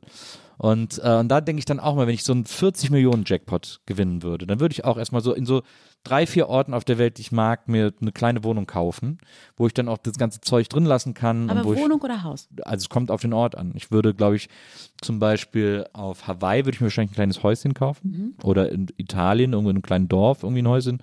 Aber so, äh, aber es gibt auch so Städte, wo ich gerne, so in San Francisco hätte ich gerne was. Äh, und da wäre es natürlich eine Wohnung. Beziehungsweise da gibt es ja auch so kleine Häuschen. Aber die sind, ist auch sehr teuer äh, da irgendwie. Ja, aber das ist ja dann egal. Naja, das ist dann egal. Beim aber so, Jackpot ist es egal. naja, also, aber schon irgendwie sowas, wo man, wo man so seinen Space hat, in, zu dem man dann immer wieder hin kann. Irgendwie. Das ist schon cool. Ja. Aber ich bin oft auch, das Budget schrumpft sehr in meiner Fantasie, weil ich so vielen Leuten, die ich mag, erstmal was gebe. Na klar. Und interessanterweise habe ich zuletzt gehört, dass wenn man, äh, wenn man so einen Lotto-Jackpot gewinnt, dann kommt ja so einer zu dir, der, so von der Lottogesellschaft, Mhm. der dir erklärt, wie es jetzt ist, reich zu sein. Und die sagen alle immer, geben sie nichts ab. Mhm. Das ist so krass, weil die Leute einfach immer alles verschenken, wenn sie es gewinnen und immer dann plötzlich nichts mehr davon haben. Mhm. Äh, Es ist wohl so, dass Banken dir das Geld schon geben, bevor es überwiesen ist, weil sie halt wissen, dass du es gewonnen hast und auch so eine Nachricht bekommen, dass du es gewonnen hast. Und dann wird es oft schwierig. Ja, aber also ich würde das trotzdem tun, aber ich glaube, man guckt dann ja auch nochmal genau, ach, wer, wer meldet sich denn jetzt eigentlich, weißt Ja, du so, aber du kennst ja deine, deine Her Herzensmenschen, wo du weißt, okay, also auf jeden Fall, ich könnte gar nicht nichts abgeben, das, das liegt nicht in meiner Nee, ich Natur. nicht. Aber ich würde wahrscheinlich, komme ich immer so ungefähr so auf die Hälfte, die ich verschenken würde an die Menschen um mich herum. Ja. Ja. ja, so alleine viel Geld haben macht auch nicht so viel Spaß. ja, das stimmt. Aber die meisten Leute haben so viel Geld, weil sie halt erstmal nur an sich denken. Die meisten Leute haben viel Geld, weil sie erben. Und Das ist es einfach. Das, stimmt. das kommt auch noch dazu. Und dann, weil ich frage mich immer, also ich komme ja wirklich aus bescheidenen Verhältnissen, frage mich immer, wie machen die Leute das? Wie haben die schon mit Anfang 30 ihre drei Wohnungen und so? Ja, na klar, weil die Geld geerbt haben, ist doch klar. Also ich meine, Ist ja verrückt. Glaubst du, dass du mal reich wirst? Also, das liegt ja alles im Auge des Betrachters. Ich für mich. Ja, jetzt aber nicht, jetzt nicht, Nee, ESO, mal. nicht, nicht Nee, reich an nicht, Erfahrung. Nicht ESO. Nee, Ja, oh mein Gott, das genau. hätte ich niemals gesagt. Ich hätte jetzt, ich weiß, ich- was ich sagen wollte.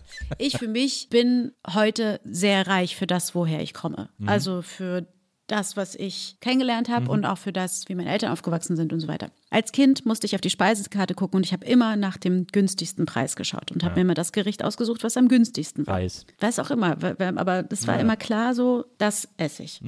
Und heute esse ich halt das, worauf ich Lust habe, egal in welchem Restaurant ich bin. Und das ist für mich Reichtum. Also so, das ist das, was mich sehr glücklich macht. Ich habe alles, was ich brauche. Ich muss nicht groß darüber nachdenken, kann ich mir das und das erlauben, außer wir reden jetzt über ein Private Jet. Naja. So. Und das ist für mich alles cool. So, ich kann reisen, ich kann die Dinge tun, ich kann ähm, Menschen helfen, die mal Geld brauchen. Fertig. So. Und deswegen glaube ich, wenn ich jetzt super viel Geld im Lotto gewinnen würde, würde ich wahrscheinlich mein Leben gar nicht so sehr ändern, außer klar, ich würde mir, ich fahre ein uraltes Auto, ich würde mir vielleicht mal ein neues Auto holen. Ein umweltfreundlicheres Auto. Ich würde vielleicht eine größere Wohnung, beziehungsweise ich hätte gerne ein Haus mit einem kleinen Garten. Und ich würde wahrscheinlich Dinge, die ich nicht gerne tue, von anderen Menschen machen lassen. Das, das wäre meine Form von Reichtum. Ja. Ich habe immer überlegt, wenn ich so reich bin, dass ich so Leute anstelle, die mich bewegen, damit ich keinen Sport aktiv machen muss, sondern so kommen dann und dann werde ich so von denen, werden mir so die Beine auf dem Das Laufband. ist eine schreckliche bewegt. Vorstellung. Wirklich, das ist richtig schlimm, wenn ich mir das vorstelle. Das ist ja furchtbar. Aber es ist, aber ich, aber Sport macht halt überhaupt keinen Bock. Man muss es machen, aber es macht gar keinen Bock. Nee, natürlich nicht. Mir macht's, wobei Sport ist äh, für mich manchmal genau die Zeit, wo ich einen Podcast höre oder eigentlich immer höre ich, dann gehe ich aufs Laufband und höre einen Podcast und dann macht es mir ein bisschen Spaß. Ja, aber es reicht noch nicht, finde ich. Ich brauche irgendwie. Ich fühle dich. Deswegen überlege ich das immer, ob, man, ob, das eine, ob das ginge, ob das eine Möglichkeit wäre. Also klar, es ist, die Dekadenz ziehen wir mal ab. Klar, es ist dekadent, aber da, wir sind ja jetzt Millionäre Ja. sozusagen.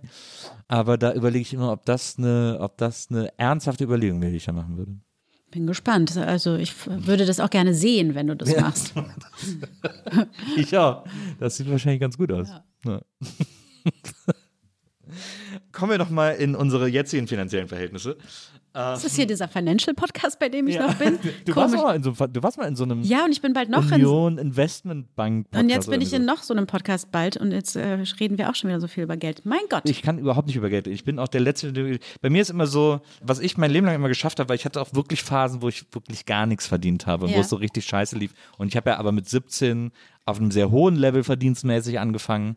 Und dann war das irgendwie durch und dann habe ich zum Teil wirklich irgendwie so WG-Fund zurückgebracht, um mir Kippen zu holen, holen zu können und so.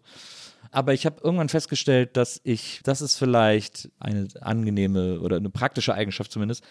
Ich konnte immer gut mit dem auskommen, was ich hatte an Kohle. Also ich habe jetzt auch, wenn ich, wie gesagt, wenn ich den Pfand zurückgebracht habe, um mir Kippen zu holen, fand ich das nicht schlimm. Dann äh, war ja der Pfand wenigstens weg und ich hatte irgendwie, und ich habe mich einfach gefreut, Kippen zu haben. Das heißt, du kannst gut runterschrauben. Das kann ich Genau. nämlich auch voll gut. Ja. Ich glaube, ja, ich bin auch wirklich sehr gut in die äh, Umstände, wie sie sind, dann auszureizen. Also so, dann, wenn viel da ist, dann saus und braus. Wenn wenig da ist, dann halt bisschen weniger. Auf eine andere Art sausen brauchst, Genau, weil man dann, ja. dann entdeckt man plötzlich, was für coole Sachen bei Kick gibt. Also und Ja. wirklich völlig unironisch Ja. meine ich das so. Das, äh, Ja, also es, es gab mal, als ich das erste Mal sehr viel Geld verdiente, war ich Anfang 20. Ich konnte überhaupt nicht damit umgehen und habe dann aber mir eine Wohnung eingerichtet und habe das aber so dumm gemacht. Also, weil ich das nicht besser wusste, habe ich natürlich ganz viel Scheiß bei Ikea gekauft, der überhaupt nicht nachhaltig war und so Sachen. Oder ich bin irrsinnig viel Taxi gefahren, ehrlich gesagt, weil ich mich in Berlin noch nicht auskannte und irgendwie unsicher war, mit der Bahn unterwegs zu ich sein. ich habe keinen Führerschein, ich verstehe das total. So, und irgendwann habe ich gemerkt, habe ich dann die Steuer gemacht fürs Jahr und dachte, sag mal, wie viel Taxi bist du denn gefahren? So, und solche Sachen, die musste man erstmal lernen. Das ist ja auch okay. Also heute fahre ich nicht mehr so viel Taxi. Was hast du für ein Auto, wenn du sagst, du hast so ein altes Auto? Ich habe einen alten VW Polo. Viertürer, der ist, der ist genial. Das ist wirklich, der hat alles, was ich brauche. Vier Türen, weil ich habe ja zwischenzeitlich zwei Hunde. Dann eine Klimaanlage, sehr wichtig wegen der Hunde im Sommer. Klar. Und ähm, was mir fehlt, wäre so eine Sitzheizung. Das fände ich noch geil, haben wir nicht. Ja. Aber es ist ein tolles Auto, ist klein, ich passe in jede Parklücke rein. Ist es äh, HundebesitzerInnen verlernen das, glaube ich. Riecht es sehr nach Hund. Jein, heute ja, weil heute hat es geregnet, dann roch es nach Hund, sonst nicht. Darauf achte ich. Okay. Bei mir in der Wohnung riecht es wohl auch nicht nach Hund. Das frage ich jede Person, die neu reinkommt. Ah, sehr gut. Weil das ist oft, oftmals neben HundebesitzerInnen das nicht mehr wahr. Ja, ich ähm, habe Angst davor, dass es passiert. das ist genauso sehr wie gut. Menschen nicht irgendwann nicht mehr wahrnehmen, wenn sie müffeln oder so. Das ist irgendwie so Das hält dich wach. Das- schrecklich, schrecklicher Sehr gut, Gedanke. sehr gut. Es war auch ganz schlimm, als ich äh, Corona hatte und nichts riechen äh, konnte, dass ich wirklich, meine größte Sorge war, oh mein Gott, falls ich Kontrolle über meinen Körper verliere. so. Hast du den Geruchs- und Geschmackssinn wieder zurückbekommen? Ja, nicht gar, also nicht 100 Prozent, aber Wirklich? wieder da. Mhm. Wie äußert sich das? Dass es stärkere Gerüche sein müssen, damit du die überhaupt wahrnimmst, oder? Nee, also es ist so, ich habe vorher eine super gute Nase gehabt und merke jetzt, dass Dinge, die ich vorher als erste gerochen habe, jetzt Mhm. so als letzte rieche. Aber ich rieche sie immerhin. Das ist sehr wichtig. Hast du sowas, wo du denkst, dass das so Long-Covid-Symptome sind? Ich habe alle Long-Covid-Symptome gehabt. Ja, So Fatigue und dieses ganze. Alles. Das ist ja krass. alles. Mir Also ging's, hat sich volle Kanne erwischt. mich hat es volle Kanne erwischt und mir ging es zehn Monate lang richtig Zehn Monate? scheiße. Ja. Ach du Scheiße.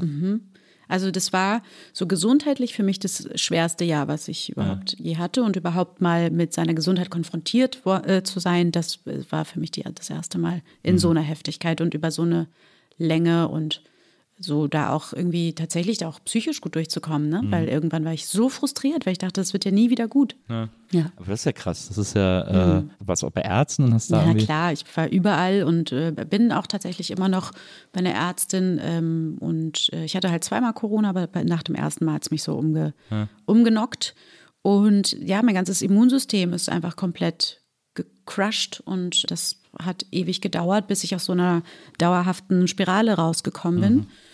Und es kommt auch immer mal wieder, bei mir geht es eigentlich wieder super. Ich kann wieder Sport machen, ich bin wieder echt ganz fit, aber bei weitem nicht so wie vorher. Ja. War das eine der ersten Varianten noch? Die, die, die Ja, ich glaube, ich hatte, also ich hatte das im Oktober 21. Ah ja. Da waren wir alle zweimal geimpft, im besten Fall. Und ich habe es trotzdem dann bekommen und dann leider auch trotzdem so doll. Ach, ist ja krass. Mhm. Meine Güte. Yep. Das ist ja echt Horror. Ja, es war also wirklich eine krasse Erfahrung auf jeden Fall, ja. Ich habe es einmal gehabt, aber es war wirklich, es war irgendwie 13 Tage und ich habe gar nichts, also ich habe Schnupfen und ein bisschen kratzigen Hals. Ja. Irgendwie so. Sehr gut. Ja, ja. Das ist ja wirklich gruselig, wenn, das, wenn du da so lange dran sufferst irgendwie. Oder leidest, auch bescheuert. Das ist Mhm. Ja, ich auch auch heute, nicht, ich habe wer das aber. Ja. Man hat das manchmal, man hat das manchmal. Ist okay. Seien wir nicht zu hart mit uns. Was willst du gerne erreichen in dem Job, den du machst? Ich würde gerne so viel Auswahl in meinen Rollen haben, dass ich wirklich Projekte drehe, auf die ich richtig doll Lust habe. Also ich habe, was ich nicht so habe, ist, oh, ich würde gerne nach Hollywood oder international drehen oder nur Kino. Das habe ich nicht. Ich habe halt so Bock auf eine gute Zeit. Ich habe Bock, dass meine Lebenszeit, meine Arbeitszeit mich erfüllt. Und das tut's halt jetzt schon. Also die letzten Jahre waren super, haben mir sehr viel Spaß gemacht und ich wünsche mir irgendwie, dass das so weitergeht und dass ich vielleicht auch noch so ein bisschen ab abwechslungsreicher besetzt werde.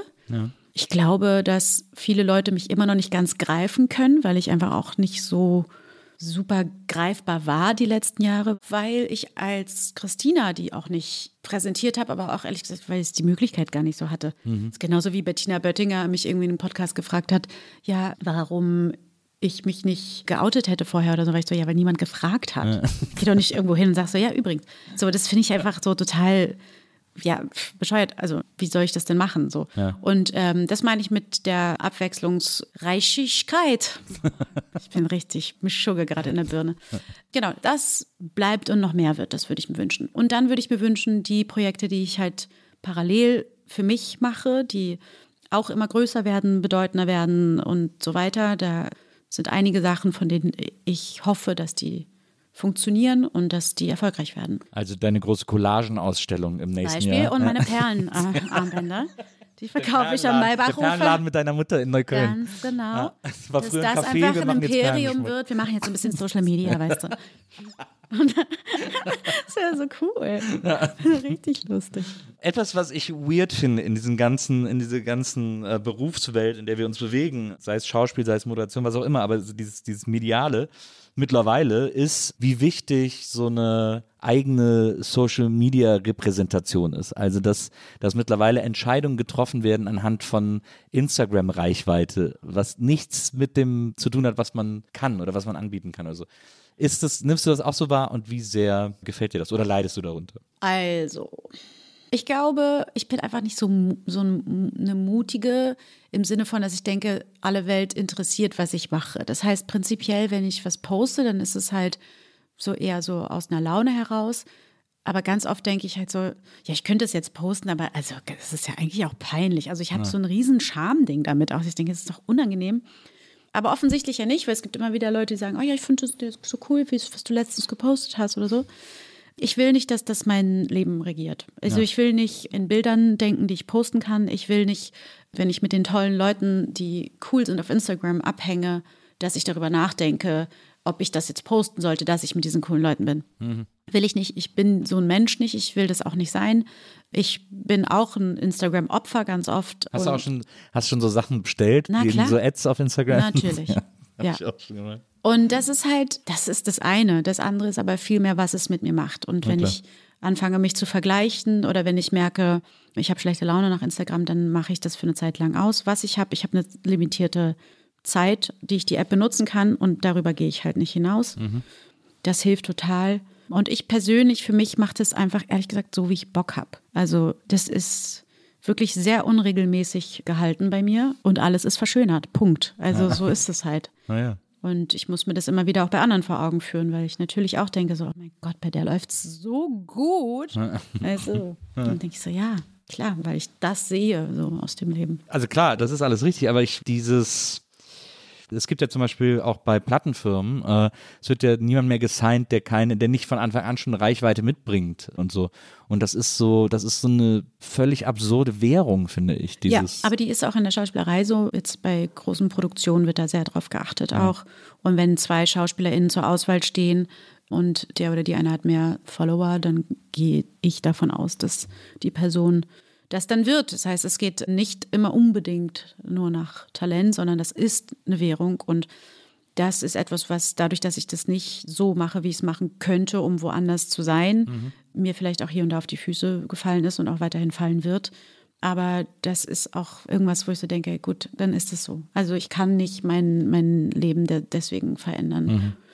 Und das ist vielleicht auch unprofessionell von mir, weiß ich nicht. Aber es, es, ich bin besser drauf. Sehr gut. Darum geht's ja. Ja, eben. Wirst du immer in Berlin bleiben? Das weiß ich nicht. Wie lange bist du jetzt hier? Bin mit Anfang 20 gekommen, bin jetzt Mitte, Ende 30. Also 15 Jahre bin ja. ich jetzt hier. Ich glaube, die einzige Stadt in Deutschland, in der ich mir nochmal vorstellen könnte zu leben, ist natürlich Köln. Aber ich glaube, Berlin ist es schon dadurch, dass jetzt eben so viele Jahre hier sind und ich hier das erste Mal wirklich Wurzeln geschlagen habe, auch, dass ich jetzt auf Freundschaften blicke, die 15 Jahre halten und mhm. hier sind und die mir ganz wichtig sind. Und ich wohne halt mit einer meiner besten Freundinnen in einem Haus, mit meiner Schwester in einem Haus, mit Freundinnen auf einer Etage. Also ja, cool. es ist so. Ja, super. Ja, und das ist so toll. Aber ich schließe gar nichts aus. Ich schließe vor allem nicht aus, dass ich oder wir nochmal ins Ausland gehen für eine Zeit. Und das sind so, Sachen, die will ich auch nochmal machen, weil ich glaube, dass das cool ist. Aber mhm. ich glaube, die Base wird schon Berlin bleiben. Ja, verstehe. Mhm. In Hamburg ist ja, da gibt es ja das Portugiesenviertel, da kannst du dann äh, kannst die ganze Zeit Galau bestellen auf ja. Portugiesisch. Portugiesisch ist für mich auch eine, ich, also ich halte mich äh, auch für relativ sprachenbegabt. Mein Vater spricht sehr viele Sprachen fließend, immer mit Akzent, aber er spricht sie halt fließend, so Italienisch, Französisch, Englisch und so. Das hat er irgendwie alles drauf und ich glaube, das habe ich so ein bisschen abbekommen oder zumindest, dass ich keine Angst vor Sprachen habe, so, ne? Aber Portugiesisch ist eine Sprache, die mich extrem verwirrt. Ich kann die nicht zuordnen. Weil du das Portugal-Portugiesisch meinst, glaube ich. Wahrscheinlich, ne? Das Weil die reden so. Ja, es klingt so ein bisschen zahnlos. Und die Brasilianer sind, die gehen auf die Vokale. Oi, tudo bem? Como você está hoje? Verstehe. Beleza. Das ist alles so, yeah. Also gleich wieder, hat gleich wieder was eher Italienisches. Ja, genau. So. Und, die, und die Portugiesen ja so, oh, tudo bem, bom dia. Das ist, so, das ist halt krass, die vernuscheln und schlucken das so weg und die Brasilianer hauen es so raus. Und das ist leichter zu verstehen. Na, wie amerikanisches Englisch. Klingt schöner. Wie, wie amerikanisches Englisch. So. Ja. Verstehe. Dann äh, habe ich das endlich auch geklärt. Heißt es Galau? Das heißt Galão. Aber das ist auch was Portugiesisches aus Portugal, das ist nicht brasilianisch. Ja, ja, aber das war, ich habe irgendwann mal, es war in dem anderen Podcast, den wir des Geister waren, äh, haben wir darüber gesprochen, weil es gibt ja in, äh, auch in Hamburg, ich habe in Hamburg auch eine Zeit lang gelebt, auf der Schanze und da ist ja der sogenannte Galau-Strich, äh, weil diese ganzen Läden sind. Und ein Freund von mir, der ist Spanier und ja, Spanier, spricht aber auch Französisch, weil seine Mutter aus der Schweiz kommt, keine Ahnung. Und äh, der hat mir mal eine Zeit lang gesagt, das hieß, also es klingt Er sagt fast Galau. wie Glong. Ne? Er hat gesagt, es Galau. klingt Galong, irgendwie so ähnlich. Es geht- Es ist nasal, es geht nach oben. Galão. Aber, aber da ist ja dieses Galang, das hat ja, das hat ja sowas, ONG-mäßig. Genau, so was ich sage immer, man muss sich ein ONG denken, aber nicht sagen. ja, Galang. das, das G ist silent, sozusagen. Aber äh, mir wurde nicht geglaubt, dass das so ausgesprochen wird. Mhm. Das, äh, da bin ich froh, das jetzt aus berufenem Munde als Beweis ins Feld führen zu können, damit das schon mal geklärt ist. Du hast es gerade eben schon angesprochen, weil das natürlich, auch- das finde ich auch nochmal äh, interessant, ist im Grunde genommen auch eine Art Gemeinsamkeit, die wir haben. Du hast bei Bettina Böttinger in einem Podcast, Raum 17 heißt er, glaube ich, hast du von deiner Queerness erzählt und davon, dass, wie du ja auch gerade nochmal erzählt hast, dich einfach nie jemand gefragt hat. Aber du hast die ja trotzdem erst relativ spät für dich so wagen oder, oder so eingeordnet, oder nicht? Nee. Nein, Also, auch das hat mich dann jemand gefragt. Äh, in einem öffentlichen Rahmen. Nee, ich habe das überhaupt nicht spät wahrgenommen, aber es ist sozusagen das, was nach außen vermittelt wurde oder wenn sozusagen Menschen mich zu meinem Beziehungsstatus gefragt haben, war ich zufälligerweise gerade mit einem Mann zusammen. Ja.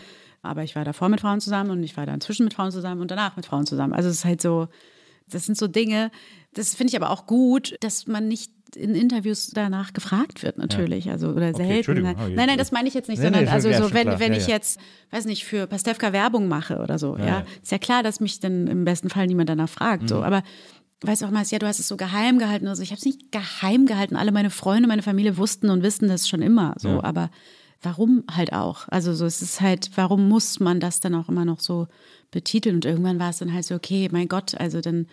Also als ich die Anfrage hatte, zu Bettina zu gehen, war es halt einfach, ja, ich habe Lust, zu Bettina in den Podcast zu gehen. Und dann ist mir klar, dass das Thema aufkommen wird, aber dann machen wir das halt auch. Also so. Und vorher gab es eben nie diesen Zusammenhang mit mir und da, deswegen wurde ich das auch nicht gefragt. Ja, ja Sonst hätte ich auch früher was dazu gesagt. So. Ja, ja, verstehe. Es ist ja auch so, ich meine jetzt, gerade wenn wir das aufnehmen, war auch wieder äh, Be Awareness Week und äh, es ist ja so, dass man ja auch, man kann auch sein Leben lang mit einem Partner des anderen Geschlechts zusammen sein und trotzdem queer und trotzdem Ja, sein. Das hat ja. ja. nichts mit dem Beziehungsstatus zu tun oder mit den Absolut. Beziehungen, die man führt oder so, sondern das ist ja eher etwas in einem drin. Im Rückblick, wenn ich drüber nachdenke, war ich das natürlich auch schon immer, Mhm. aber habe das erst sehr spät mir auch zugestanden, äh, meine eigene Queerness irgendwie und gehe auch erst seit relativ kurzer Zeit offen damit um, weil ich weil ich interessanterweise irgendwie, ja, das nicht so, weiß ich auch nicht. Und ich bin ja wirklich oft in meinem Leben auch öffentlich zum Beziehungsstatus gefragt worden und so weiter und so fort. Also ich hätte Gelegenheiten gehabt, das zu sagen, aber es hat sich nie, ich habe, weiß ich auch Ja, also natürlich war es halt schon so, und das wäre jetzt auch echt gelogen, wenn ich was anderes sagen würde. Ich hatte natürlich keinen Bock, dass das eine Auswirkung auf meinen Beruf hat. Das heißt, ich habe schon auch darauf geachtet, dass eben gewisse Menschen das nicht mitbekommen, weil es leider, und das ist auch immer noch so, es ist nur besser geworden, immer noch so ist, dass du dann automatisch irgendwie für gewisse Rollen nicht mehr so spannend bist. Und verstehe aber auch, dass das halt, wenn wir das nicht alle irgendwann einfach machen und sagen, sich nicht ändern wird. Das verstehe ich schon. Aber boah, ey, ganz ehrlich, ich habe andere Kämpfe in meinem Leben gekämpft. Das war hart, äh, anstrengend. Ich bin, ich hatte jetzt keine Lust, nochmal irgendwie, so es mir nochmal schwerer zu machen. Das muss ich auch ehrlich sagen. So. Jetzt ist es aber, jetzt bin ich irgendwie 37, meine Karriere ist irgendwie, nein, nicht 36, aber meine Karriere ist irgendwie sehr stabil. Ich fühle mich da safe. Ich weiß auch, dass, wenn es jetzt deswegen ist, dass ich weniger drehe, dass ich einfach andere Dinge habe, mit denen ich auch mein Geld verdienen kann. Und mir geht's aber insofern viel besser, wenn ich jetzt auf eine Veranstaltung gehe und ich habe eine Partnerin dabei, dann ist es einfach jetzt einfach sehr entspannt für mich. So und vorher war ich dann einfach so, ja, es ist halt immer dieses so ein Teil von mir, dann nicht ganz offen aussprechen, was nicht schlimm war, weil das irgendwie im Jobumfeld ist, aber es ist schöner so. Also so, ich glaube, Ja. das ist es einfach. Aber es gab nie sozusagen Momente oder, oder Zeiten oder Phasen, wo du das sozusagen hättest geheim halten müssen oder wo du. Ah ja, doch, klar. Also gerade in Anfang 20, da habe ich das natürlich geheim gehalten, aber aufgrund des Jobs. So. Total. Also, aber, das, aber das ist unangenehm. ja, es ist super unangenehm. Aber ich, also ich weiß ja jetzt auch jetzt erst, wie schön es ist, wenn es anders ist. Ja. Für mich war das ja auch normal. Und ja, klar, also ich weiß jetzt, was du meintest mit, natürlich war es auch lange so, dass ich vielleicht nicht hundertprozentig d'accord damit war, das auch für mich komplett einzugestehen im Sinne von, dann, wenn ich das halt ausspreche einmal, dann ist das manifestiert. Also das kann ich ja dann nicht mehr zurückziehen. Das ist auch etwas, warum ich einfach immer wieder merke, so, ja, es ist immer noch komisch, darauf öffentlich angesprochen zu werden, aber weil es jetzt so manifestiert ist, weißt du? Und aber gleichzeitig fühlt sich das ja toll an und es ist befreiend und mir geht's viel besser so. Aber es ist genau das, dieses, dass man merkt, ah ja, genau, jetzt reden wir ja über alles so. Und ich bin ja eh schon sehr offen. Ich rede ja eh schon sehr viel und gebe viel von mir preis. Und dann ist das sozusagen jetzt etwas, was ich auch noch preisgebe. Das heißt, man, man skaliert jetzt neu, bis wohin geht man. Ne? Das ist ja auch, das ist ja das Weirde, dass man, äh, wenn man in der Öffentlichkeit steht, das ist für einen selber, wenn man das von außen sieht, ist das, checkt man das vielleicht nicht, aber es, so geht es, glaube ich, jedem, dass man selber mit sich immer verhandelt, wie viel gebe ich preis, wie will ich gesehen werden, was will ich von mir in der Öffentlichkeit wissen und was nicht und so. Das muss man ja andauernd mit sich selber neu verhandeln und Ja, neu und das hat, überlegen. irgendwie. also ich meine, das Selbstbewusstsein ist ja auch nicht immer konstant bei 100 Prozent. Also, Mhm. also es gab auch Jahre, da war ich einfach nicht so selbstbewusst. Mhm. Oder da hatte ich andere Ängste oder da hatte ich noch, weiß ich nicht, kein zweites festes Standbein in einem anderen Business. So. wie Und, äh, Perlen oder, wie oder Perlen äh, und äh, Collagen, Collagen Kaffee. genau. Ja. Und das ist halt natürlich jetzt eine andere Nummer. Und natürlich macht mich das mega selbstbewusst, dass ich nicht mehr auf diese Menschen angewiesen bin, die da vielleicht mir dann auch eine Rolle nicht geben. Deswegen so. Und was halt auch dazu kommt, und das muss ich auch wirklich sagen, ist natürlich, dass durch die Sichtbarkeit von anderen, vor allem von anderen Frauen, von anderen femininen, queeren Frauen, ich ja auch damit merke, ah ja, okay, also weil ich war natürlich auch immer so, ach so, das sieht man ja gar nicht bei dir, weißt du so. Und Ja, du hast mal erzählt, du bist mal in so eine Bar gegangen und da warst du so Alien-mäßig. ja, voll, mit meiner ähm, damaligen Freundin, wir haben beide halt super feminin lange Haare und so, wie man sagte, Lipstick-Lesbians. Und, ähm, und da sind wir halt total gedisst worden. So. Und das war eine Scheißerfahrung innerhalb der Szene, aber auch die Szene hat sich verändert. Ne? Also ist jetzt auch eine andere Nummer. High Fam, äh, sozusagen. Ich finde das stark, wie du das handelst. Das äh, hat mir wahnsinnig gut gefallen jetzt äh, in, der, in der Vorbereitung. Aber es gibt, muss man sagen, auf deiner weißen Weste auch sehr, sehr, sehr dunkle Flecken. Wirklich, richtig dunkle? Ja, richtig blutrote Flecken, möchte ich Echt? sagen. Oh mein fast. Gott.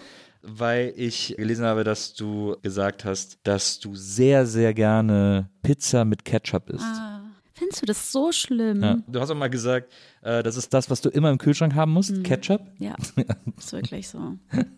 Aber Pizza mit Ketchup, come on, da ist schon Tomatensauce drauf. Ja, aber das ist ja nicht das Gleiche. Ja, aber Nein. Also da lasse ich jetzt auch nicht mit mir diskutieren. das ist ist ja okay. auch so Ananas Also, und äh, agree to disagree. Aber, aber ähm, nee, da kommt, also, okay, pass auf. Jeder, der, dem ich das untergejubelt habe bisher, hat dann gesagt, so scheiße schmeckt's nicht. Und manche sind dabei geblieben. weil du sehr liebende Menschen um dich herum hast. Vielleicht auch das. Aber ich liebe es wirklich, das ist wirklich, ich, oh Gott, ich kann das einfach immer essen. Es, es macht mich glücklich und es, Also auf jede Pizza oder muss es eine spezielle sein? also bei Tiefkühlpizza Standard, ohne, also ohne Ketchup esse ich keine Tiefkühlpizza. Bei einer normalen Pizza nicht unbedingt. Wenn man jetzt so im Restaurant Na ist, gut, wenn du das mal beim Italiener machen willst. Haben sie, äh, Entschuldigung, haben sie auch Ketchup? habe ich schon gemacht, mache ich aber nicht mehr. Ich habe gelernt. Ja, und auch die Lokale, in denen ich mich bewege, Not my proudest moment. Ja, genau. Also das, das mache ich nicht mehr. Und das schmeckt mir ja auch trotzdem. Aber äh, bei einer Tiefkühlpizza auf gar keinen Fall ohne. Ja. Also mich hat es ein bisschen fertig gemacht. Es- Mir hat's, bei mir, für mich ist die Fassade ein bisschen Ist gebröckelt, gebröckelt? als ich, das, als ich das gelesen habe. Das war, dann leicht.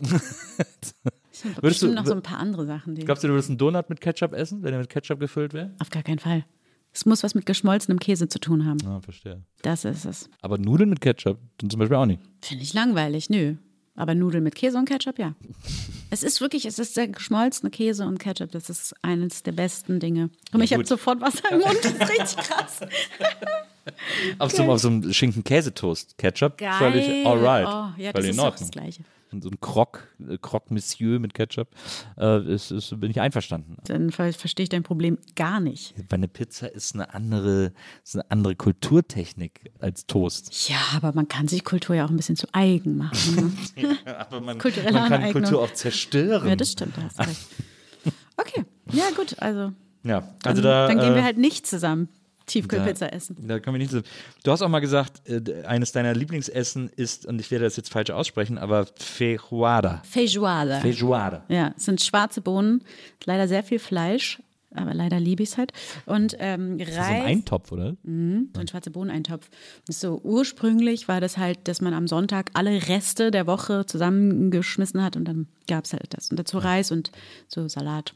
Das ist geil. Verstehe. Also quasi so eine Turf-Paella. Naja, Der Paella ist ja immer so fischig. ja, ja, ja. Aber Paella ist auch manchmal mit Hühnchen, ne? Es ist ja interessant, dass in Südamerika ist Fleisch ja noch eine Ist eine große Sache. relativ schwer äh, auswechselbare. Das ist, wenn du Sache. sagst, ich möchte kein Fleisch, dann sagen sie eben Hühnchen. Ja.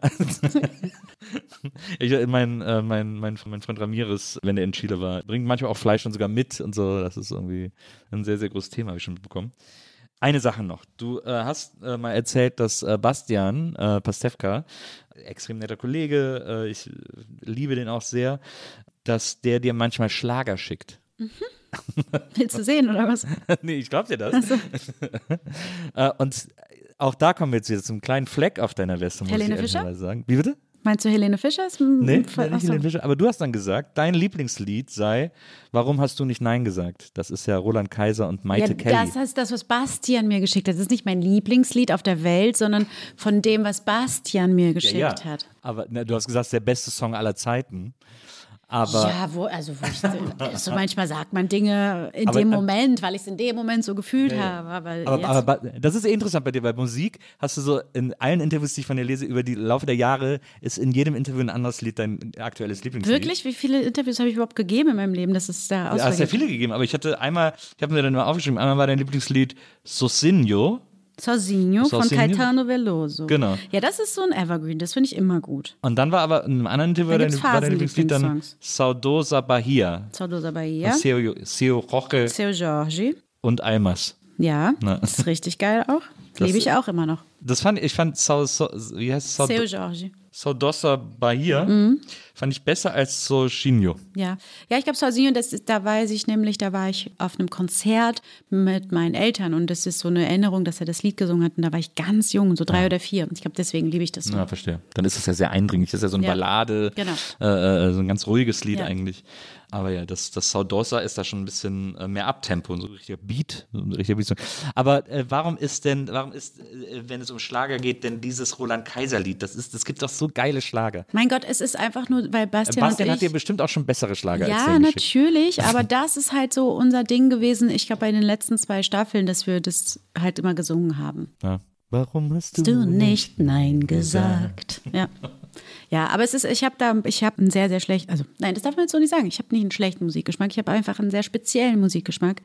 Und ich habe eine leichte Affinität für Schlagermusik und Popsongs und alles. Aber das ist doch alles gar nicht schlimm. Das Nein, aber es ist ja, wird ja dann alles so belächelt. Ich meine, die Menschen, mit denen ich verkehre, die hören dann, wie heißt der Bruder von Billie Eilish? Keine Ahnung. Das ist ja auch toll. Hier, Phineas, Phineas, super gut und so. Aber weißt du, so, ich komme halt nicht drauf. Ich komme nicht auf die Idee, Phineas zu hören, wenn ich Musik anmache. So, das ist Du hast halt, du hast Snap in der Mini-Playback-Show gesungen, also wieso sollst du jetzt Billie Eilish hören? so, So. Macht überhaupt keinen Sinn. gar nicht. Das, äh, das finde ich gut. Ich würde sagen, wir äh, setzen uns mal vor die Stereoanlage und hören mal ein bisschen Schlager. Ähm, Cool. Bisschen cool.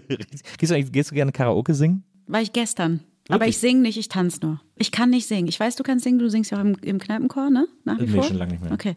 Aber, Ähm, ich, aber ich, ich kann ich gar weiß ja nicht, ob ich singen kann, aber ich singe einfach gerne. Ja, das verstehe ich. Ich singe auch gerne. Sobald andere Menschen mir zuhören, dann fü- fühle ich mich so beobachtet und gejudged. Deswegen lasse ich es. Also es kann schon passieren, dass ich mal Karaoke singe. Dafür muss ich aber sehr betrunken sein. Und das war ich gestern nicht. Ich habe gestern nicht gesungen. Ah ja, deswegen hast du nur getanzt. Dann, äh, dann äh, hören wir ein paar Schlager, ich räume meine Minibar rein, dann gehen wir noch in den Karaoke-Laden und Alles singen. Warum hast du nicht Nein gesagt?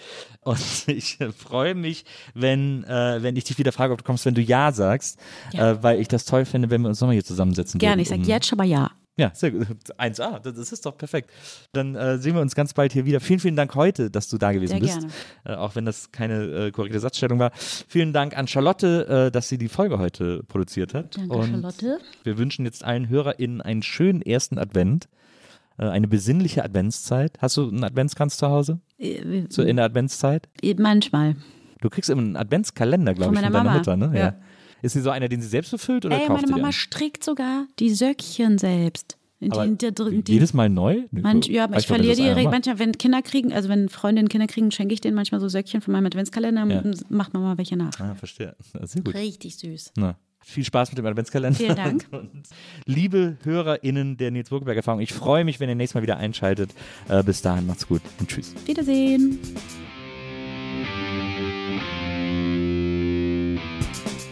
Die Nils Bokelberg Erfahrung.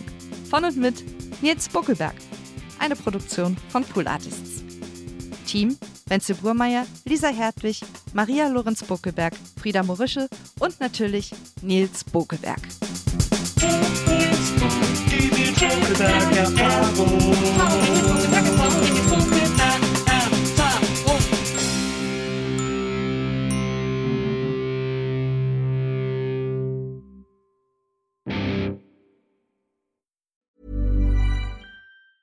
Mom deserves the best, and there's no better place to shop for Mother's Day than Whole Foods Market. They're your destination for unbeatable savings, from premium gifts to show-stopping flowers and irresistible desserts. Start by saving 33% with Prime on all body care and candles. Then get a 15-stem bunch of tulips for just $9.99 each with Prime. Round out Mom's menu with festive rosé, irresistible berry chantilly cake, and more special treats. Come celebrate Mother's Day at Whole Foods Market. Even when we're on a budget, we still deserve nice things. Quince is a place to scoop up stunning high-end goods for 50 to 80% less than similar brands. They have buttery soft cashmere sweaters starting at $50, luxurious Italian leather bags, and so much more. Plus, Quince only works with factories that use safe, ethical, and responsible manufacturing. Get the high-end goods you'll love without the high price tag with Quince. Go to quince.com slash style for free shipping and 365 day returns.